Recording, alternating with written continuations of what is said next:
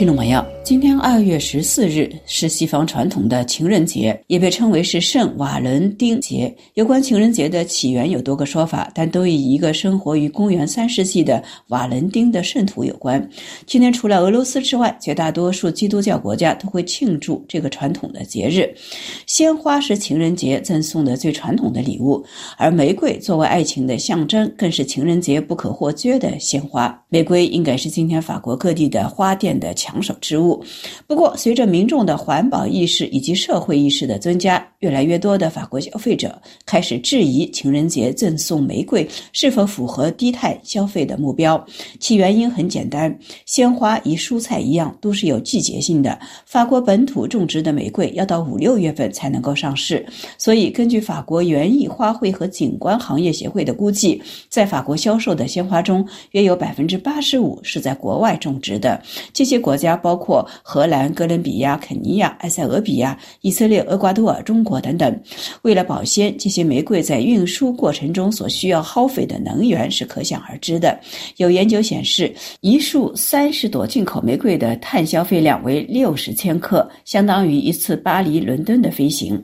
此外，除了运输和能源消耗，大规模的花卉种植农场还会使用大量的化肥与农药，威胁花农的健康以及当地的生态环境。就拿哥哥伦比亚为例，哥伦比亚是全球第二大玫瑰出口国，今年就在情人节期间对外出口了近七亿多吨的玫瑰和其他种类的鲜花。这些鲜花的主要出口地是美国。随着哥伦比亚的鲜花种植业的蓬勃发展，花农的健康以及鲜花种植地的环境污染问题也日益彰显。哥伦比亚首都波哥达一家医院的医生向本台环境组记者拉斐尔·莫兰表示，由于花棚内一室外的呃温度的差异、大量的杀虫剂的使用，以及工作时不断重复的动作，使许多工作人员都患有关节炎、哮喘病以及皮肤病等等。在外界的压力下，农场主不得不向农民们提供手套、口罩等保护工具，并且承诺寻找不需要使用太多杀虫剂的新品种。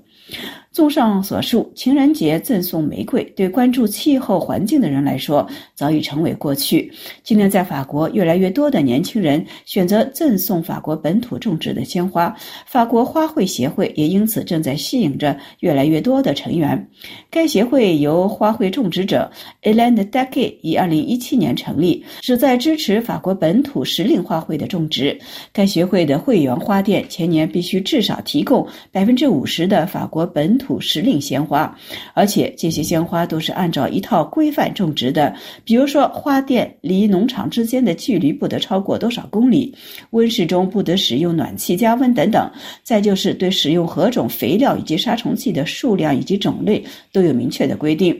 在这样的前提下生产的鲜花，不仅质量上乘、价格便宜，而且对消费者的健康也不会构成威胁。事实上，即使是在寒冷的二月，法国本土也有许多可以取代玫瑰的鲜花，尤其是在法国的南部。例如，金黄色的含羞草在法国南部比比皆是。含羞草不仅颜色鲜亮，而且香味迷人，比那些空运而来的没有任何香味的玫瑰更加令人陶醉。如果您一定要选择红色，那么 La Renoncule 中文叫做毛根，应该是红玫瑰的完美替代品。还有一种价格更加便宜的，可以取代玫瑰的法国本土花，那就是海葵 l a n e m o n 海葵娇嫩无比，有各种难以置信的鲜艳的色彩。最后还有大家比较熟悉的郁金香，在法国南部的农场里，二月份就能看到郁金香。当然，为了尊重环境，有机农业仍然是最佳选择。这意味着禁止使用合成杀虫剂。除了法国和欧盟的官方标签外，购买花束时还可以选择带有红色标签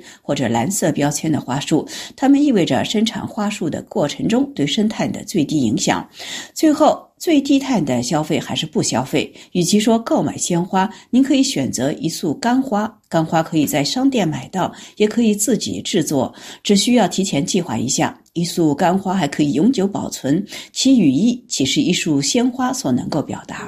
听众朋友，以上是今天的环保快讯，摄阳美编播，感谢各位的收听，我们下次节目再会。